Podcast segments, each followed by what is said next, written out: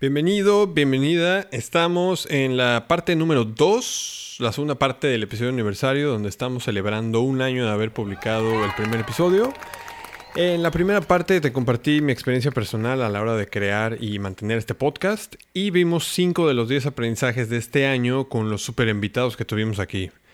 Aquí en esta segunda parte te voy a compartir el resto de aprendizajes y te voy a contar una noticia personal que afecta directamente a este podcast, así que no te despegues.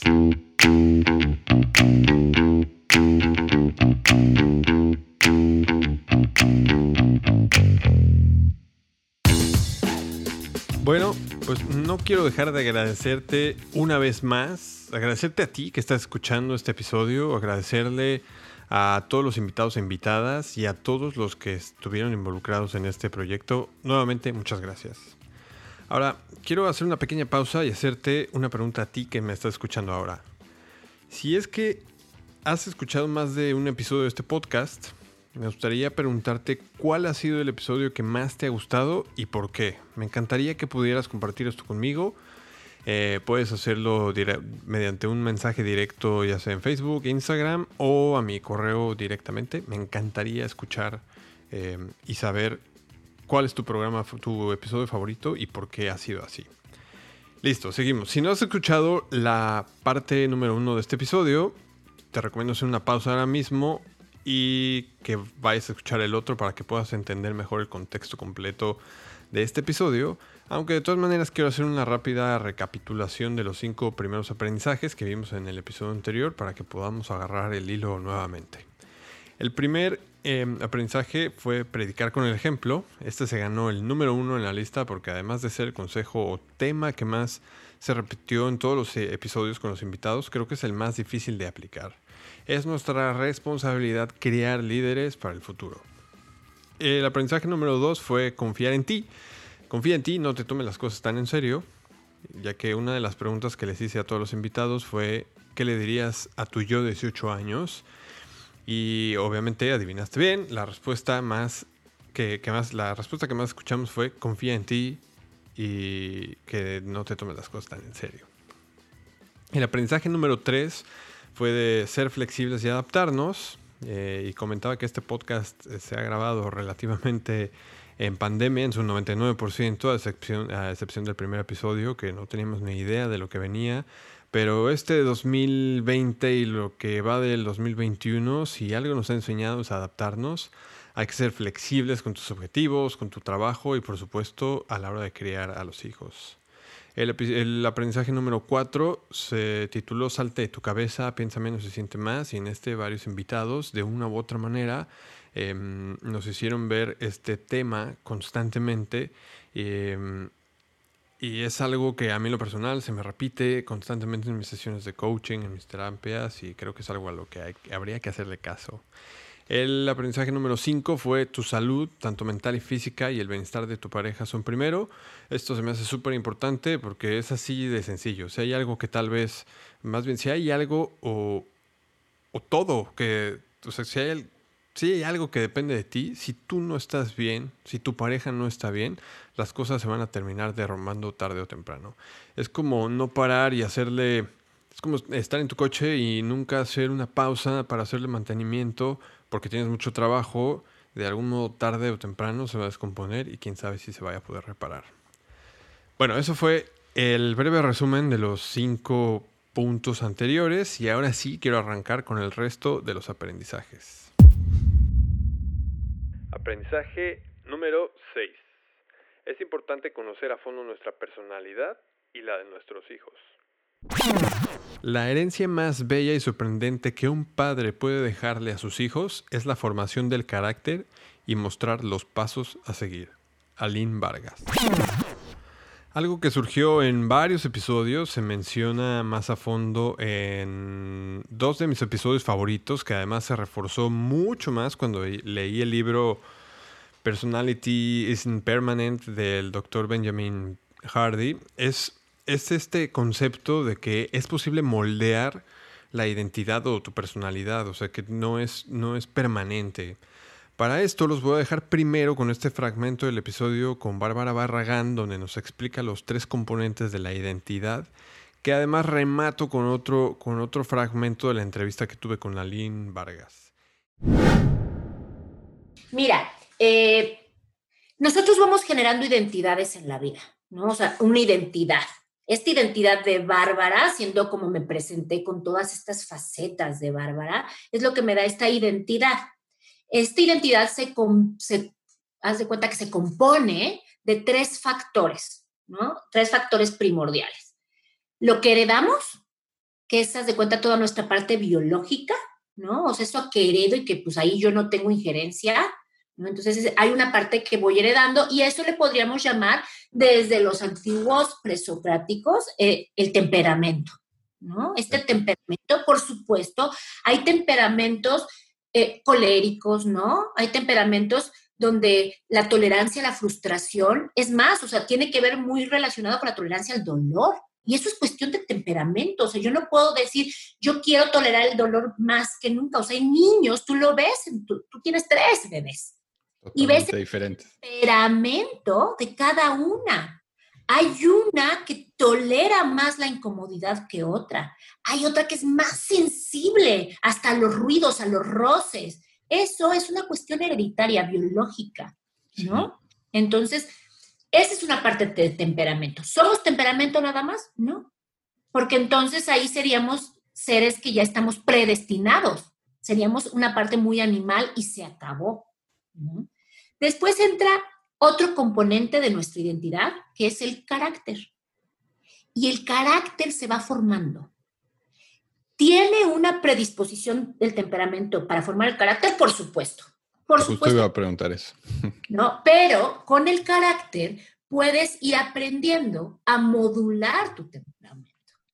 Ah, Entonces, por ejemplo, un niño, un bebé, una niña muy intolerante a los ruidos, sensaciones y encima tú como carácter la pones siempre en un capelo, le evitas que vaya a las fiestas, le evitas meterla a, lugares de, donde haya muchos ruidos, donde haya contactos, la, la, proteges en demasía, ¿qué crees que vas a formar como carácter? Un carácter muy débil, un carácter donde no va a confiar en el mundo, donde no va a confiar en ella, donde cualquier cosa la va a quebrar, ¿no? Pero si en cambio le expones, digo, sin llegar a la violencia, pero le expones a, no sé, este, juegos de equipo, de contacto, ¿no? No la pones a, al ballet, a lo mejor la metes al taekwondo, ¿no? Este, y la metes a esto, entonces a lo mejor su carácter, que es lo aprendido y que tiene que ver mucho con lo social, lo que vamos aprendiendo en lo social, puede ayudarle a modelar y a moldear su temperamento. ¿No? Entonces, hasta ahí tenemos como dos cosas que son como muy importantes para, para llegar a, ser quienes somos. Y si a eso le sumamos la tercera y es la primordial, y es donde la logoterapia pone como su, su, su énfasis, que es el área de libertad. Es decir, somos lo que hacemos, más bien, somos lo que, lo que heredamos, somos lo que aprendemos, pero sobre todo somos lo que hacemos libremente con eso que heredamos y que aprendemos. Somos lo que heredamos, somos lo que aprendemos, pero más importante somos lo que hacemos libremente con eso que heredamos y que aprendemos. Me encantó. Y aquí viene el siguiente fragmento de la charla con Aline donde nos habla de este mismo concepto. Cuando tú entras a un salón no eres la única niña que existe. La maestra se está partiendo entre muchas y en la vida también. Entonces, están desde ahorita aprendiendo que la atención es limitada, que el tiempo es limitado y que no pasa nada. Frústrate, enójate, porque así va a ser toda tu vida. Descúbrelo de una vez. Entre antes lo, entre antes lo aprendas, más menos vas a sufrir.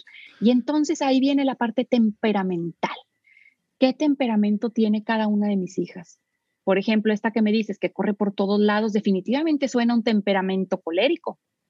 Si nos vamos al estudio de, a, mí me gusta mucho la literatura de Alexander Havard.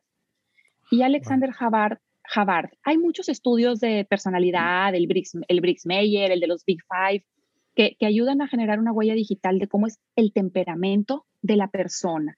Ahorita tienes la oportunidad, Ray, de que estás viendo a tus hijas, digamos, con puro, puras, porque el temperamento se, se termina juntando con el carácter para formar tu personalidad. Entonces, cuando naces, lo único que hay es temperamento. O eres muy, muy melancólica y, y, penosa. Genético. Sí, es, genético. El temperamento es, es, heredado, es genético. Y hay cuatro. Si nos vamos a los que maneja Alexander Havard, y Alexander Havard maneja los más antiguos, que son los que, los que creo que manejaba Hipócrates. Entonces son, son de 400 años antes de Cristo. Manejaban cuatro, cuatro temperamentos, el colérico, el sanguíneo, el melancólico y el, el flemático. Dos son activos y son sociales. Y dos, dos son más de, menos sociabilidad, o sea, prefieren tres buenos amigos a que un grupo de 20 gentes y son, este, y son menos, menos eh, impulsados hacia la acción. Y claro, nadie tenemos un solo temperamento, es como los dedos de la mano, tienes uno con más que otro, ¿verdad? Pero definitivamente este, sirve para diferentes cosas. Es, exactamente. Entonces, el colérico te va a hacer un, te va a hacer un berrinche porque le ganen otros. Es competitivo y eso tú de padre lo vas a potenciar a que esa frustración la va a ayudar a que quiera la mejor, a que no le gusta que le ganen, a que logre lo que quiere en la vida, a que en vez de que sea terca, sea perseverante. Entonces, para hilar, para hilar un poquito el tema que acabamos de cerrar junto con este, o sea, si nosotros, por un lado, como para ir aterrizando un poco, si nosotros, por un lado, premiamos el esfuerzo más no el resultado, y, y les enseñamos esta les, enseñamos a moldear esa personalidad teniendo en cuenta el temperamento y el carácter, que el carácter creo que es que sí es como aprendido, ¿no? Claro, es lo que formas. Entonces, de esta manera podríamos, o sea, ¿cuál sería como otros factores de esta fórmula para ir creando líderes, por ejemplo? Exacto. Bueno, definitivamente es detectar que el obstáculo no es el temperamento. El obstáculo es la falta de carácter. Ok no puede ser un líder. O sea, por ejemplo, un colérico puro, una persona, si tú tienes una hijita que es esa colérica que va por todo, que corre rápido, que se frustra ante la... Tienes ese colérico, esos coléricos siempre les dicen son líderes innatos. No, no son líderes innatos, son managers innatos. La vas a poner en el recreo y va a ser, ella va a hacer el juego, ella lo va a organizar, va a ser la líder, ¿no? Pero va a ser mandona. Va a ser una persona fría, ella va a tener una meta y va a ir por la meta y no le importa quién se lleve de encuentro. Y eso no, es un, eso no es un líder. El, el, colérico también se sirve con la cuchara grande, saluda con sombrero ajeno, o sea, tienen fama de ser crueles y, y de que no, no tienen paciencia con un temperamento melancólico, no tienen temperamento con un temperamento, o sea, no tienen paciencia. Entonces, ahí es donde entras tú como padre a, primero, detección del temperamento de cada hijo y cada temperamento tiene sus áreas de oportunidad tiene sus áreas de fortaleza, pero tiene, entonces no, no es justo porque tendemos a querer educar a los hijos lo que nos faltó a nosotros.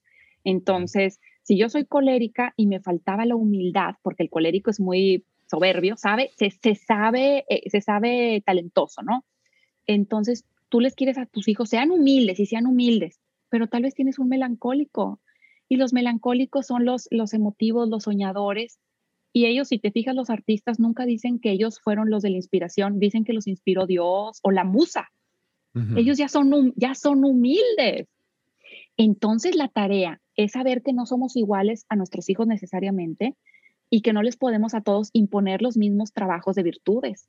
Hay que meterse a fondo, investigar el temperamento de cada hijo. ¿Es introvertido? ¿Es extrovertido? Dentro del extrovertido, ¿es el, el, muy social o es el task oriented, que es tipo el colérico? Y, ah, no, es de los introvertidos. ¿Es el introvertido flemático que es muy estable emocionalmente o es el inestable? Te tocó la, la melancólica que llora por todo, que es muy sensible. Entonces, ya que tú detectas, empiezas a trabajar y pulir esas áreas de oportunidad, porque el obstáculo en sus vidas no va a ser su temperamento, sino la falta de desarrollar ese carácter que los impulsa hacia una sociabilidad mejor. Incluso dicen que una persona bien formada en el aspecto de carácter, la gente no sabe qué temperamento es.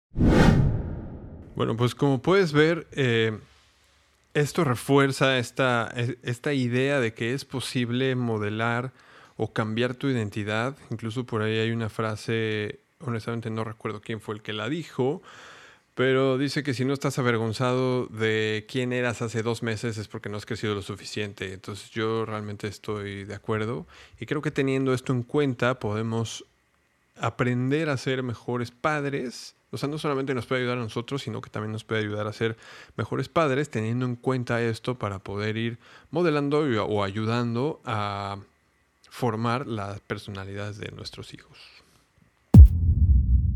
Aprendizaje número 7. Haz lo que te apasiona. Bueno, este tema a mí en lo personal me encanta. Es un cliché y, sé que puede ser en muchos casos un tema controversial. Al menos en mi casa es un tema controversial. Muchos de nosotros crecimos con esta idea de que había que encontrar un trabajo que te gustara, más o menos, con el objetivo principal de llevar dinero a casa y sobrevivir. Cuando en realidad yo sé y me consta porque eh, en diferentes proyectos que he tenido, he tenido la oportunidad de, trabajar y ver a diferentes emprendedores que están haciendo lo que les apasiona. Y, y, me consta que en cuanto cuando encuentras algo que te apasiona y lo llevas a su máxima expresión y encima de todo esto ayuda o lo tienes como propósito para ayudar a otras personas, sí es posible hacerlo tu forma de vida y tener éxito con ello. Definitivamente no es fácil. Eh, si las cosas fueran fáciles, pues creo que todo el mundo tendríamos abdominales de acero y seríamos multimillonarios, pero definitivamente estoy seguro que es posible. En los siguientes fragmentos, los diferentes invitados nos refuerzan este, este aprendizaje y vamos primero con la experiencia que nos cuenta Daniela Cárdenas del episodio número 4. Y la verdad la cultura, al menos de mi familia, era súper como pues sí, machista, la verdad, ¿no? Era como, pues, ¿para qué te enrollas tanto? Te vas a casar y vas a tener hijos y, qué importa que estudias, básicamente, ¿no? Con que estudias lo que sea. Entonces, bueno, de ahí, cuando, cuando me di cuenta de que no me gustaba mucho mi carrera, pues ya le empiezo a, a como a buscar un poquito más el si quiero hacer algo que me apasione más. Y me casé y cuando me, me fui a Madrid, a España, y ya traté de buscar algo que se empezara a acercar un poquito más a, que me llenara y me diera propósito, y eso fue desarrollo sostenible y ayuda humanitaria, que la verdad es que sí, ya me empecé a acercar, siempre me encantaba la filantropía, ayudar, todo eso. Y bueno, ahí quedó este, mi maestría, sí estuve trabajando un rato en eso, esa historia es muy larga, luego, luego te platico. Y luego ya tuve hijos y anduve haciendo muchas cosas también como en esta búsqueda, hasta que ya me entró así como un breakthrough en donde dije, yo de verdad tengo que dedicarme a algo que yo sienta que vale toda la pena del mundo, que el tiempo que paso fuera de mi casa y con mi familia eh, valió la pena. Ajá. Siempre cuento una historia de que este, cuando me digan en mi lecho de muerte, ya sabes que la gente dice que por qué no estuve más con mi familia, este, por qué trabajé tanto, he debido hacer las cosas esenciales. Y digo, no, no, no, es que el trabajo debería de darte esa sensación de que no fue como una banalidad, no fue algo que hiciste solamente por ganar dinero, sino tuvo un propósito tan profundo que, que valió la pena, porque al final yo siento que, uno siempre dice lo más importante es la familia porque la familia es la representación perfecta del amor, ¿no? Pero el amor se puede vivir de muchas otras formas en este mundo. Entonces, qué padre que tu trabajo también pueda ser esa forma de conectar y de vivir el amor y entonces cuando estés en tu lecho de muerte, ya no va a ser como que, sí, mi familia, no, es que todo lo que hice valió la pena, ¿no? Familia, no familia, trabajo, valió la pena. Entonces eso fue como que lo que yo dije, yo tengo que buscar algo que me llene ese cliché, ¿verdad? Ok, entonces, pues finalmente fue algo, ya yo tenía como el mindset de que fuera lo que fuera que yo fuera a hacer de trabajo, como que como no había esa como congruencia en toda mi búsqueda, yo, yo tenía que hacer algo, pero no sabía qué, ya tenía como ese mindset de que fuera lo que fuera tenía que cumplir eso. Tengo hoy, a mí siempre me encantó la lactancia, o sea, era mi hit pero tuve todos los problemas del mundo, o sea, sufrí mucho, siempre, los tres primeros meses, ¿no? Y luego tenemos este fragmento nuevamente con Falconeris Marimón del episodio 12, donde nos invita a divertirnos, pero también es importante invertir en nosotros mismos. Pero, pero ya, ya, ya, ya entrando en el, en el plano, digamos, este, de, de la entrevista, eh, lo, que le hubiera, lo que le hubiera dicho es, diviértase, pero invierta más tiempo en usted.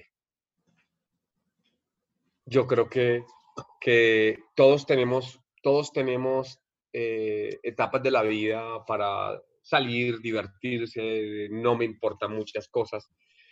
Pero una de las cosas que me he dado cuenta que entre más temprano una persona se enfoque en él, en lo que le gusta, los frutos van a ser mucho más rápidos. Luego tenemos a Franklin Silva del episodio 23, donde nos habla de su metodología top, que me parece mm, bastante interesante y útil también. Perfecto, eso, eso me recuerda muy, o sea, lo que acabas de decir se sintetiza en la, en la metodología del top. Del top. Ajá, de, de hacer esta sincronía como los círculos, no recuerdo cuál es el nombre del, del, del, del diagrama, pero imagínate que son tres círculos que se unen y en el medio uh, confluyen los tres. Oh, sí. Y, uh, entonces el uno, el top es el talento, la O es la oportunidad, que es monetizar o percibir dinero, y la P es la pasión.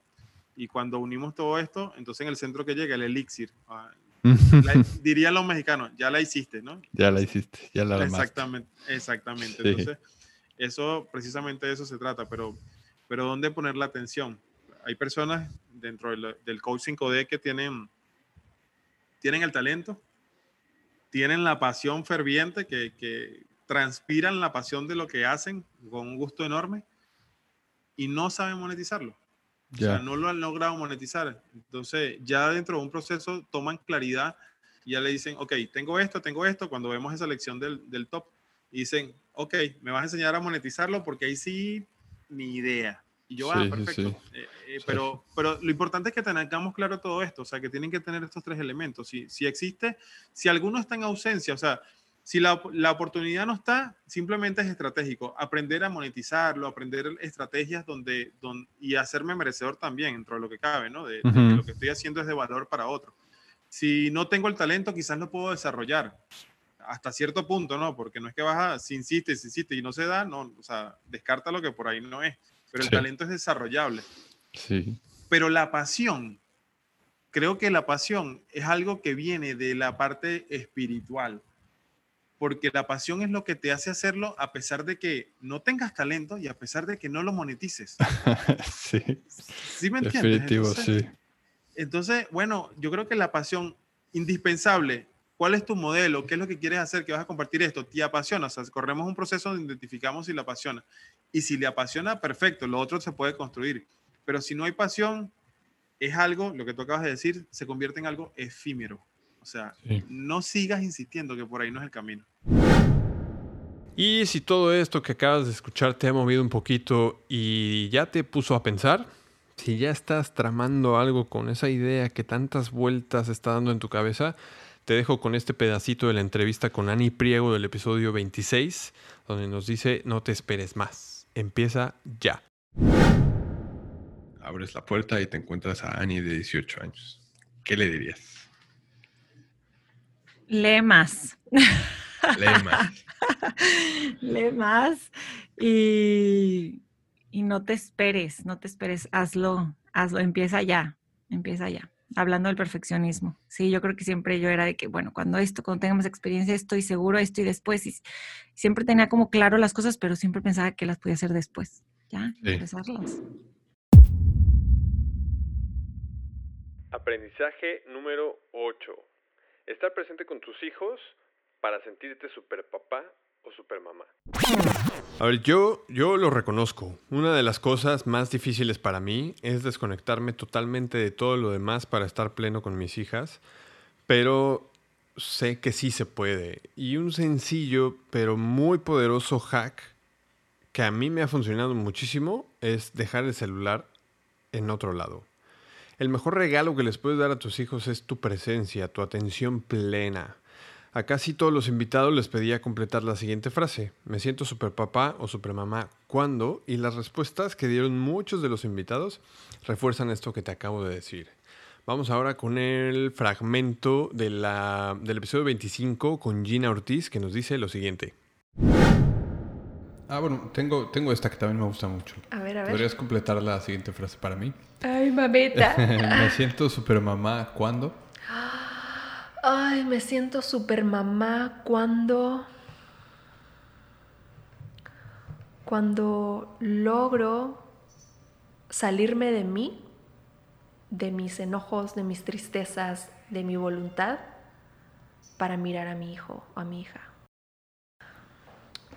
Eh, disfrutarlos mientras están, que suena súper trillado, pero yo le agregaría en presencia. O sea, yo estando presente de mí y desde ahí acompañarlos. ¿Qué quiero, ¿A dónde quiero ir? Que si yo estoy viviendo una depresión, desde lo más que pueda, desde esa conciencia de esa depresión, tratar de acompañarlos. El acompañarlos no tengo que estar perfecta todo el tiempo y súper feliz y súper guau y maravilloso. No, desde donde estés, estés enfermo, estés en tristeza, estés en enojo, estés viviendo una vida de la tostada, como sea, desde esa presencia, acompañarlos. Creo que eso puede hacer la diferencia de esa almita que estás guiando en esta vida. Y luego Diego Lainés, del episodio número 26, nos dice esto. Me siento súper papá cuando hago lo que digo que es importante. O sea, cuando, cuando, cuando hago el walk the talk para ellas, ¿no? O sea, me siento súper papá cuando y no siempre lo hago, pero cuando, lo, cuando priorizo sus necesidades por encima de, de otras cosas, que es, es, donde estoy poniendo mi tiempo, donde digo que es importante.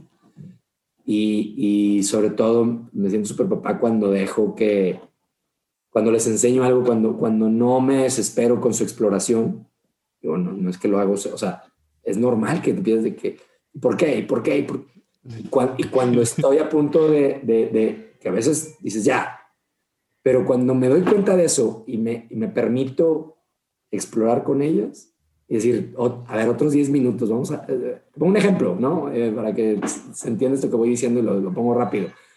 Cometí el error de decirle a mi hija en diciembre, traía como unos piquetes aquí, ¿qué es eso? Le dije, me mordió un, me mordió un vampiro. Bueno, güey, o sea, se la pasó dos meses contando por los vampiros. O sea, hoy sé de vampiros lo que no sabía, Ray.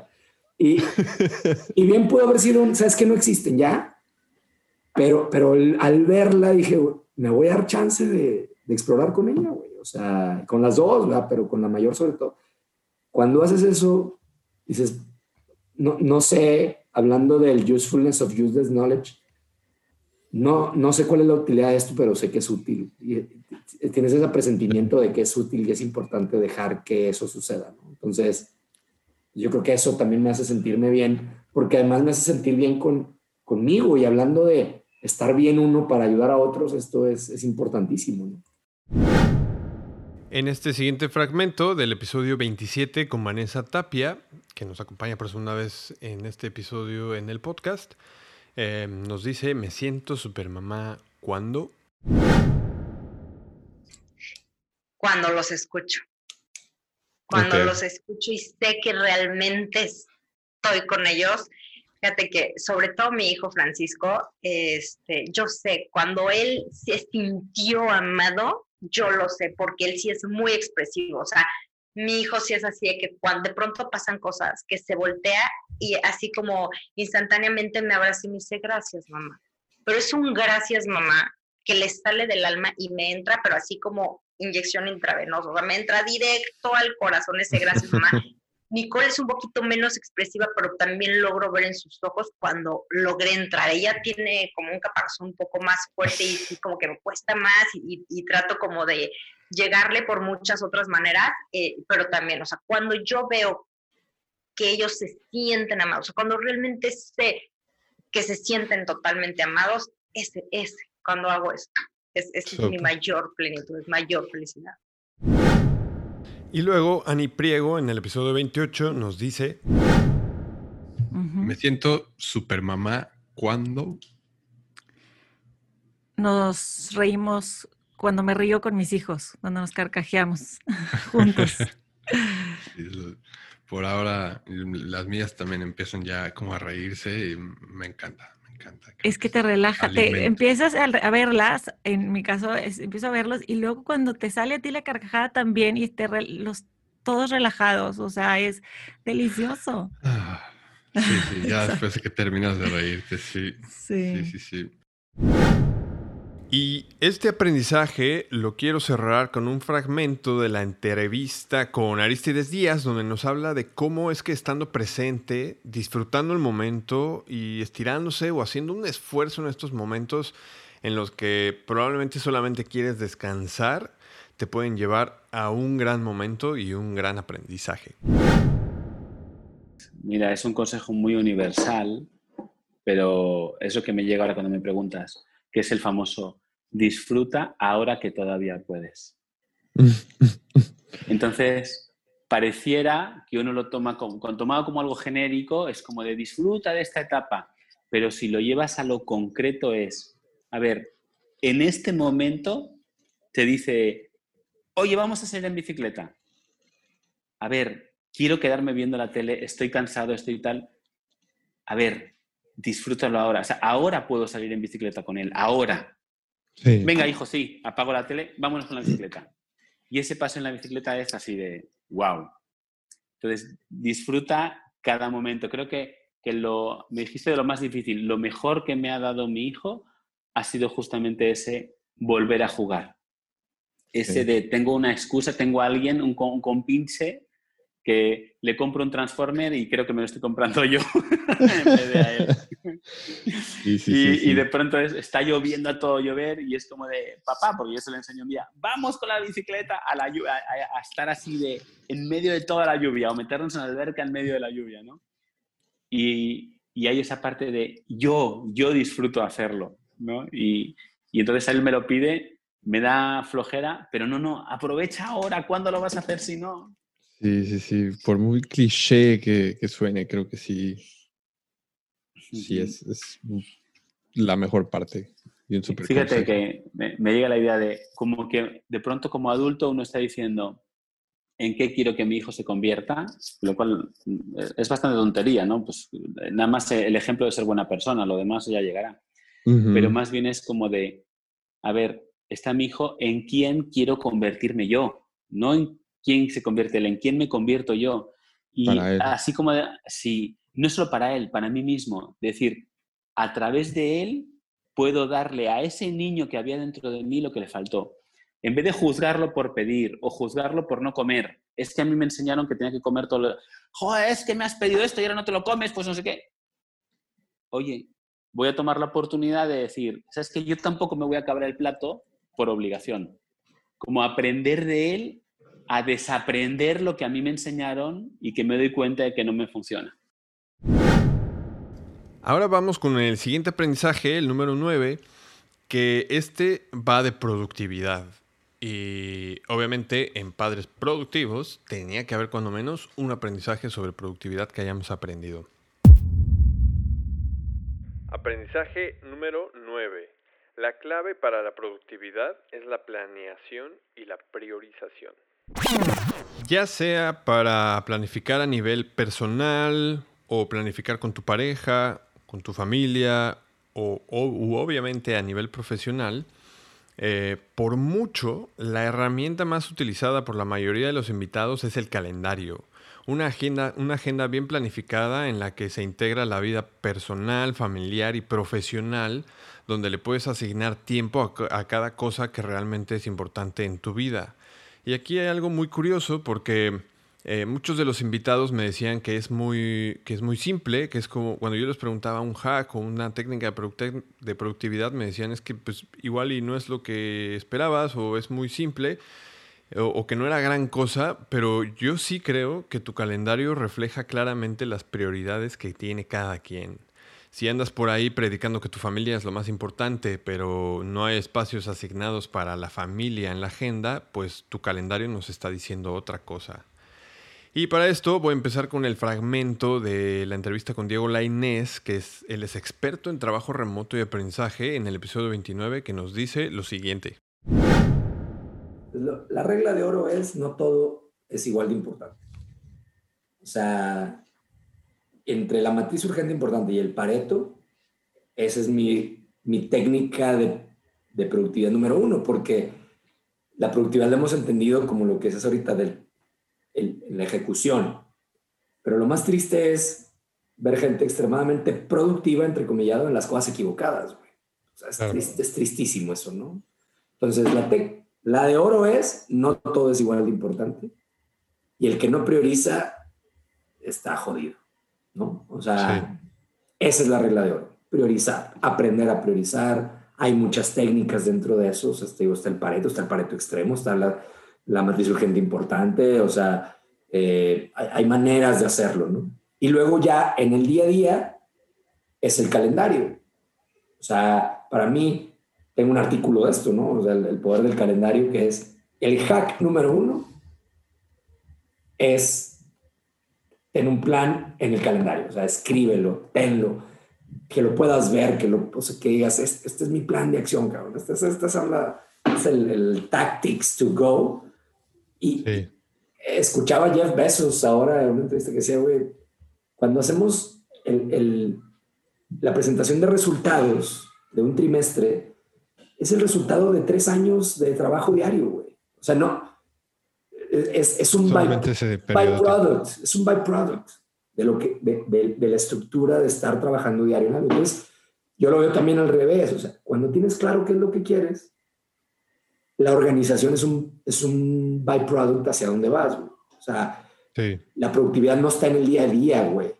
O sea, sí, pero es saber qué es lo que quieres y entonces esa productividad del día a día se debe ver conectada. Y la mejor manera en que puedes ver que está conectado es ver tus espacios de calendario, decir, es como te digo, si te digo que mis hijas son mi prioridad, diario tengo que ver uno o dos espacios de tiempo con ellas si no está ahí, dice este cuate Ramit Sethi, que es uno de mis personal heroes, también a lo mejor lo conoces también mucho de cognitive, ¿no?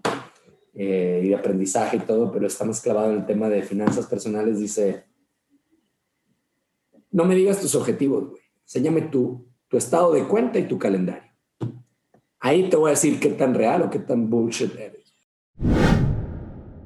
Y luego Patti Villarreal en el episodio 30, donde estuvimos hablando sobre, sobre salud familiar y en cuanto a la pareja, eh, nos dice lo siguiente en cuanto al calendario y la planeación. La verdad es que, digo, se, oye así, pero mi calendario. O sea, la verdad, con cuatro hijos, eh, con amar a psicología, más aparte, oye, pues soy hermana, soy hija, soy nieta, que, tengo que meter a mucha gente en mi vida, ¿no? Y al final siempre los más importantes son mis hijos. O sea, no me puedo dedicar al 100 a y hablar de parentalidad y de ser mamá y tener unos hijos tronando materias, unos groseros y demás.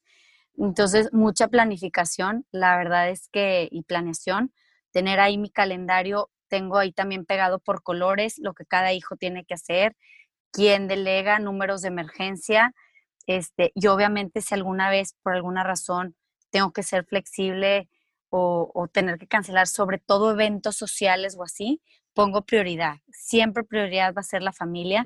A veces que el trabajo le da guerra y es tipo, ¡ah! me gustaría hacer más, pero digo, bueno, ya llegará el momento de estar al full con Amara, de, de poner todos esos sueños que tengo de salud mental de la mamá y del papá un poco más a otro ritmo, pero no puedo yo llevar en mi corazón el no haberme organizado, no haber puesto bien las prioridades en mi calendario y que lo más importante se quede al último. Luego, en este siguiente fragmento, Bárbara Barragán nos comenta lo siguiente. ¿No? Entonces, porque a veces, por decir también que sí a todo, abaratamos nuestros sís. Sí. Encarecemos nuestros nos. Ahora, también si decimos no a todo, también abaratamos los nos, ya nadie nos cree, ¿no? Entonces, creo que esta parte de, de trabajar mucho con mis límites me ha servido eh, darme cuenta que va a haber renuncia, que toda, toda elección implica renuncia. Y ya en una parte como más técnica, yo en mi personalidad controladora soy mucho de listas. ¿no? Entonces, sí trato de planear mis, mis días lo mejor posible, la, llevar una agenda, eh, pero siempre con un plan B. O sea, una agenda no, no desde el control de así tiene que ser nada más, sino desde saber que esto es lo, lo urgente y trato de hacer primero lo urgente y después lo importante. ¿no? Entonces, distinguir, distinguir lo urgente de lo importante, sí llevar una agenda, pero una agenda flexible que me permita, eh, digamos, eh, sentirme cómoda, pero no absolutamente controlable, porque luego me vuelvo la agenda, ¿no? Y no, la agenda es una herramienta para mí, yo no soy la esclava de mi agenda. Sí. En este tema de los límites me ha servido mucho y sobre todo con esto del home office, tener que poner límites de tiempo para mi horario de trabajo es de 9 a 5 y es de 9 a 5 y respetar mis horas de comida. O sea, porque en esta agenda también tengo que agendar lo mío. Para uno, sí. ¿no? Entonces, eso.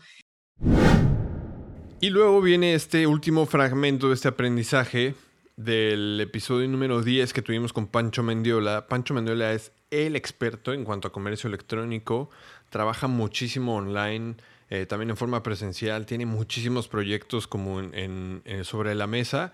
Es un, es un buen ejemplo a seguir en cuanto a productividad y también es un buen ejemplo a seguir en cuanto a, ser papá presente. Y esto es lo que nos comparte. Pero en temas de organización como tal, Google Calendar. O sea, ese es, ese es mi... O sea, si lo ves, me, me, me meterías un, a, un... Tengo... Toda mi vida está ahí eh, ¿Me meterías a, dónde? o, sea, que me meterías en un manicomio si ves mi calendar, Así de que este vato no está bien de la cabeza. Pero la neta es que así es como. Tienes minuto a minuto. Minuto a minuto, colores, eh, calendarios para todo, calendarios, por ejemplo, cuando, cuando mis hijos van a estar aquí, pues calendario bloqueado. Eh, y, yo ya sé qué días, entonces ahí no, no, se, no se meten citas. Este, y, bueno, dejo algunos slots cuando están aquí que ellos ya saben que en esos horarios eh, yo estoy ocupado, eh, pero es un cachito del día. Cuando no están aquí, le meto todo y, yo mismo me agendo a mí mismo de que tengo que hacer esto. A ver, lo voy a separar media hora, una hora, dos horas de este día. Tiempo personal. Para, para hacer esto de la chamba, ¿no? Para completar este proyecto, para enfocarme en esto. Eh, y lo, ¿Lo tienes un momento a la semana o es un momento al día en el que lo actualizas, lo revisas? ¿Cómo, cómo lo gestionas más o menos? Sí, hay, me agendo una, me agendo una, una hora en el, en el, calendario para actualizar. Eh, o sea, cuando son, cuando son actualizaciones pequeñas, es día a día, ¿no? En el momento. Día y lo voy moviendo, lo voy acomodando. Pero, por ejemplo, cuando es ahorita que son vacaciones y que cambia la dinámica, o cuando cambió la, la dinámica de la escuela por la, por la pandemia, pues ahí sí es, a ver, a ver, a ver. Otra vez se limpia todo y a, y, a, y a, volver a estructurar los días. Van a estar aquí tales días, ya no están en la escuela, a esta hora hacemos tareas, ta, ta, ta, y estructura, estructura, estructura, y ahí se queda un rato, ¿no? Eh, entonces hay, hay momentos en los que sí se actualiza la, la, eh, la estructura general. Horarios para todo, eh, de que de esta hora a esta hora voy a estar atendiendo clientes, de esta hora a esta hora voy a estar creando contenido para Patreon, de esta hora a esta hora tengo lives en, en Patreon para las diferentes, los diferentes niveles. Todo lo organizo, la neta, con el Google Calendar. Bueno, esto es todo por el, por el aprendizaje número 9 y yo aquí quiero darte como un tip adicional, ya que vimos que el calendario o una agenda es como de las herramientas más importantes que va a marcar tus prioridades. Em, una cosa que puedes hacer, que yo ya tengo un tiempo haciendo con mi mujer y que muchos de los invitados también nos dijeron, es crear un calendario compartido, ya sea que tengas iCloud, Gmail, que son como los más, los más frecuentemente usados. Em, si tú creas un calendario compartido, así cuando, por ejemplo, alguien tiene una cita en el dentista, que la agendaste para, no sé, cinco o seis semanas en adelante, aparte de que todo el mundo va a saber, todo el mundo que esté invitado a ese calendario va a saber qué es lo que sigue, te puede ayudar a, a planificarte mucho mejor a nivel familiar y de pareja. Y ahora viene el último aprendizaje. Aprendizaje número 10. Los hijos están aquí para enseñarnos a nosotros, no nosotros a ellos. Esta es una de las cosas que he meditado mucho últimamente y me queda claro que así es. Es verdad que nosotros podemos guiar a nuestros hijos y darles muchas herramientas para que ellos puedan tener las habilidades para ser un buen líder, ser socialmente inteligentes, ser más preparados académicamente, eh, ser más organizados o lo que tú quieras. Pero una de las cosas que sí tengo claras es que los hijos están aquí para enseñarnos a nosotros más que nosotros a ellos. Ellos vienen a mostrarnos lo mejor y lo peor de nosotros son el más claro y duro espejo que puede haber para uno como padre. Ellos nos enseñan a modularnos o regularnos, a ser una mejor versión de nosotros mismos, a hacer lo que decimos y poner el ejemplo, así como a, como a mejorar cada día. Eso creo yo. Para este aprendizaje no tengo fragmentos que compartir en concreto. Esta es una reflexión mía, pero realmente cada uno de los episodios me dejó con esta sensación. Los hijos están aquí para enseñarnos y yo estoy seguro que muchos de ustedes también han llegado a sentir esta sensación. Aquí llegamos al final de los aprendizajes. Eh, hemos terminado los 10 aprendizajes que me ha dejado este primer año del podcast. Y mm, la verdad es que me encantaría saber tu opinión, qué te parecieron. Me encantaría, si me lo puedes compartir, pues puedes dejarme un mensaje en Facebook, en Instagram o un correo electrónico y contármelo. Ya para terminar, quiero compartirte rápidamente esa noticia que te mencioné al principio. Algunos de ustedes tal vez ya lo saben, pero María, o si no lo saben, se los cuento, María, mi mujer y madre de mis preciosas hijas, ella es española al menos de nacimiento, porque ya es más mexicana que otra cosa. Y bueno, ahora que mis hijas ya están más grandes y ya están en edad de entrar a la escuela, pues hemos tomado la decisión de mudarnos a España. En concreto nos vamos a Motril, una pequeña ciudad al sur de Granada, donde, de donde es y donde creció mi mujer, que la verdad es que es un lugar súper tranquilo, tiene playa, tiene montaña y estoy seguro que mis hijas lo van a disfrutar un montón junto con nosotros. ¿Por qué tomamos esta decisión? Pues por un lado creo que los beneficios de crecer y de educarse en España, pues afortunadamente los podemos tomar. Este, ahí está la familia de mi mujer, están los abuelos maternos. Y aunque yo sé que esta decisión no hace súper feliz a mi madre y a mi hermana y a mi familia que están aquí, Em, yo ya lo he platicado con ellos y pues bueno, honestamente estamos muy contentos de poder realizar este cambio. y te comparto todo esto porque te podrás imaginar, si, si alguna vez te has mudado, podrás imaginarte la locura que es una mudanza.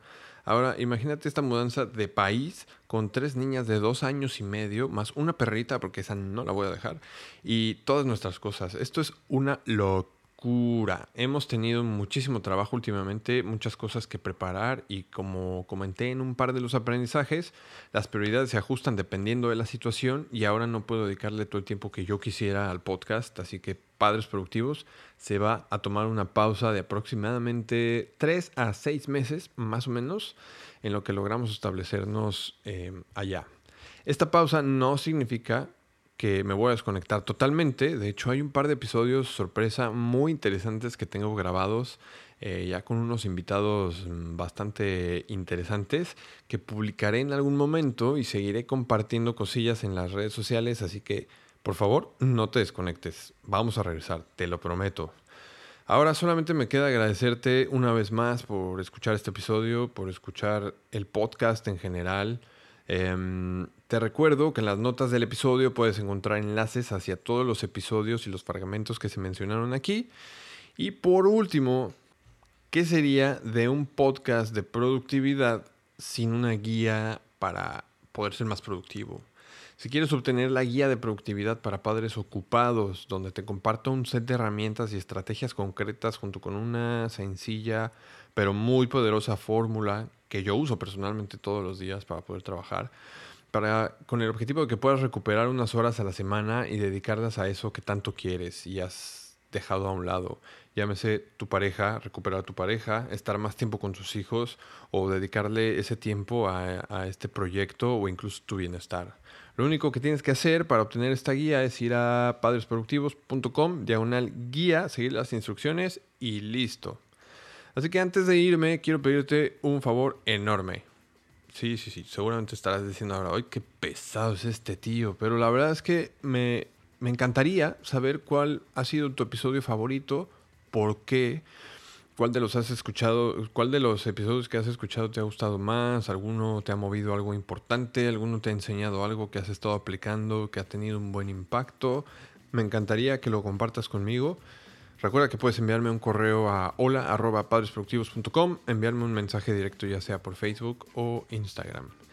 Listo, ahora sí, eso es todo por ahora. Yo soy Ray López, soy aprendiz de ver los obstáculos de la vida como un camino a seguir nos vemos pronto. Adiós.